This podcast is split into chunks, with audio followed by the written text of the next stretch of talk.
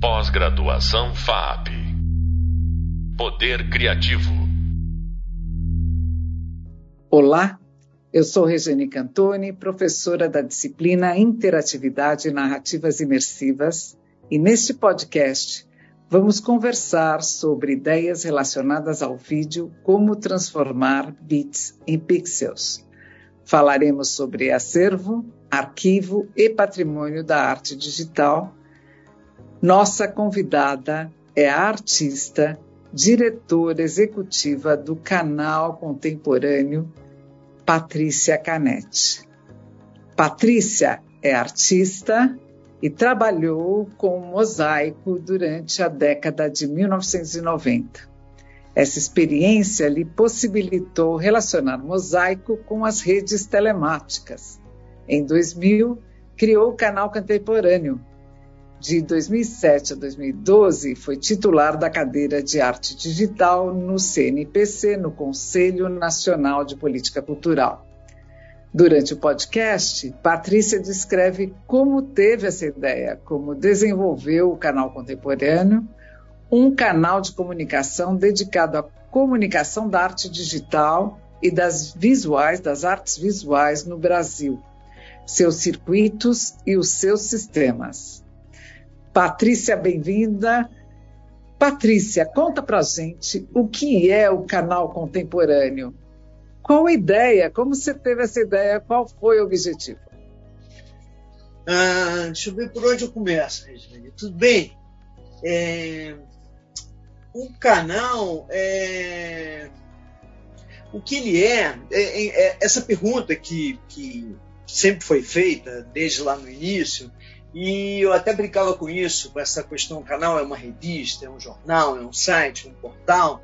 É, como ele surgiu com uma coisa muito nova, né, no momento, eu acho que é muito importante para a gente se perguntar o que é o canal, a gente voltar um pouco no tempo, é, até para a gente pensar presente e futuro na rede, é, é interessante a, a, gente ter a noção é, como as coisas mudam, né? como os cenários podem ser absolutamente modificados. Né?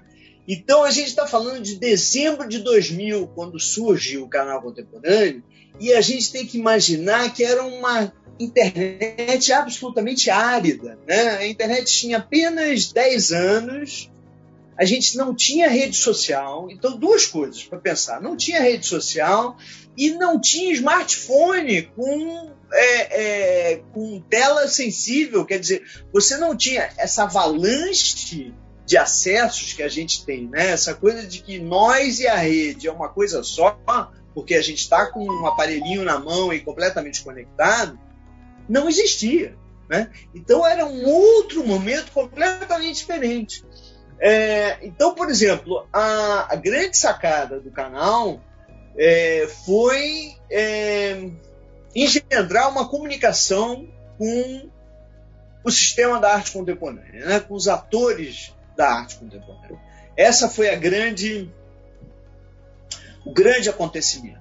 E se a gente fala para as novas gerações que esse acontecimento se deu a partir da troca de e-mails, parece uma coisa, né, em tempos de, de mensageiro instantâneo, né, o WhatsApp também completamente, é, WhatsApp aqui, SMS nos Estados Unidos, mas enfim, as pessoas completamente é, linkadas, né, é, a gente estava numa época, é, para as novas gerações entenderem, o e-mail era uma grande revolução, porque a gente estava ainda atrelado ao fax. O que a gente tinha de imediato para comunicação era enviar um fax.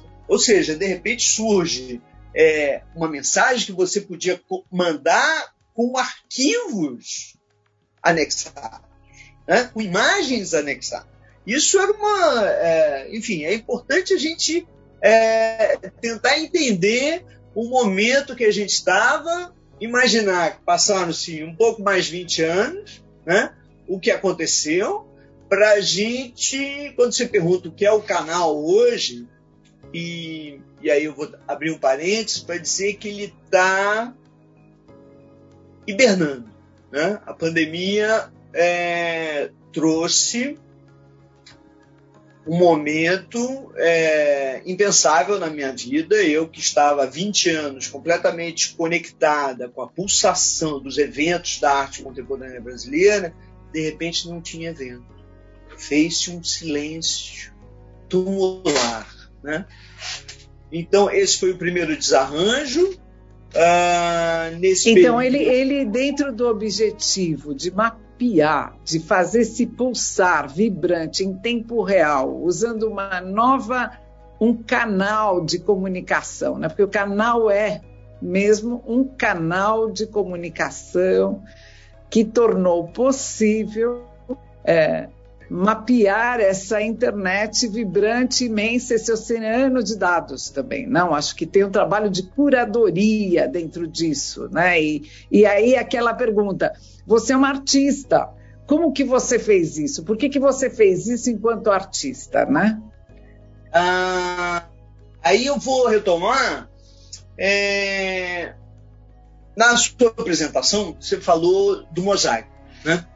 Sim. E, e da relação que, é, que existiu entre uma coisa e outra. É, então, no mosaico, é,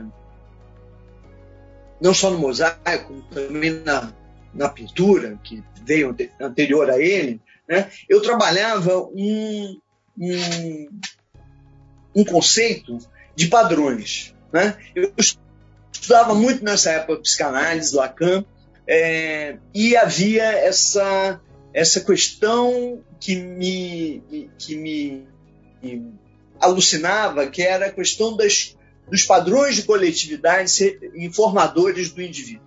Né? Como, de alguma maneira, a gente não tinha como escapar disso, e o que cabia a cada um de nós era fazer uma mescla é, interessante da nossa individualidade a partir de padrões familiares, escolares, religiosos, regionais, é, nacionais, de time de futebol, enfim. É, tudo isso era o somatório do, do sujeito, do indivíduo. Né? É, quando eu começo a trabalhar, a lidar com a internet, né, nos anos 90, é, eu, eu, eu fico como artista querendo entender como é que se dava o espaço cibernético. Né? E eu acabo entendendo, a partir do momento do canal, então o canal me leva a isso completamente. É, vocês vão ver o logo do canal é uma banda, tem uma banda de Moebius na, na no logo do canal. Né? E ela vem por causa dessa, desse entendimento que eu tenho do espaço cibernético, ele se se dá a partir de um tempo de conexões e relações que a gente faz com a informação, as relações com as pessoas, né? Então você tem nessa banda a ideia de que as, os padrões de coletividades formam as individualidades e os padrões de individualidades formam as coletividades, né? Então isso na banda vai te dando, você passa de uma coisa para outra e eu acabo por ter um entendimento que é, essa é a profundidade do espaço é, da internet. Né? Assim que se dá essa, essa profundidade. E, e a partir disso eu vou pensando é, os arquivos que estão sendo é, colecionados né, nessa, nessa comunicação. Né? A gente forma essa rede de comunicação, a gente passa a mapear artistas, eventos. É... Outra coisa interessante da gente lembrar, há 20 anos atrás, a gente tinha uma realidade, nossa, completamente diferente em termos de publicações de arte, de livros, é, de revistas, é, é até da formação do próprio é, o próprio sistema de arte tinha uma importância enorme nos salões de arte que existiam na época. Né? É, esses salões, uma coisa curiosa, né? você, é, para conseguir a inscrição do salão, ainda era uma, uma coisa física. Né? Você precisava da ficha de inscrição em papel para se inscrever. Né? Então, quando a internet entra nisso, isso se modifica. Você tem é, inscrições de pessoas de todos os, os cantos do Brasil, né? é, indo em, em, direção a isso, e isso tudo vai, é, vai transformando, mudando, a gente vai tendo é, questões políticas sendo debatidas, né? É, Ou seja, aumentou o público, né? Porque foi pervasivo, né? A internet trouxe a informação, levou a todos e, e, uhum. e com, com o desenvolvimento e a mini com, com os celulares ficando menores e mais conectados, né? com a história de, de ficar menor, da tecnologia diminuir todos os anos e, e ter mais capacidade até de conexão, o que a gente vê é uma, uma mudança na operação inteira, né? no, no, no cliente, no, em quem, quem gera a informação, e aí acho que seria legal pensar, você era uma artista, como que você de repente usa essa ferramenta? Como que você se habilita nela? Você já, já tinha essa história com a tecnologia ou uh, você teve que se formar aí? Você contou com colaboradores? Como foi essa aventura, Patrícia? Uh, olha, em relação a, a questão da tecnologia, é, é interessante, eu acho que vem aí de um é, por exemplo, eu, eu, meu, eu começo a trabalhar com fotografia é, ainda adolescente. Né? Meu primeiro contato com arte é, se deu na adolescência, é, frequentando o MAN do Rio de Janeiro. Né? Você tinha um bloco escola na década de 70, é, super pulsante e, e, e importante é, para a nossa formação né? no Rio. Então eu começo lá a frequentar é, curso de fotografia, o laboratório de fotografia no Bloco Escola. Né? Naquela época a gente ainda tinha o, os laboratórios, né, ampliadores, você ainda é, fazia isso, né, o trabalho de... E, e, e eu sempre é, gostei... fotografia analógica, porque analógica, vale, vale lembrar que a câmera digital começa em 1975. Então, assim, é, você está numa fase da fotografia analógica, por isso que tem toda Sim. essa história manual, muito interessante, do laboratório, da visualização, da revelação, do papel.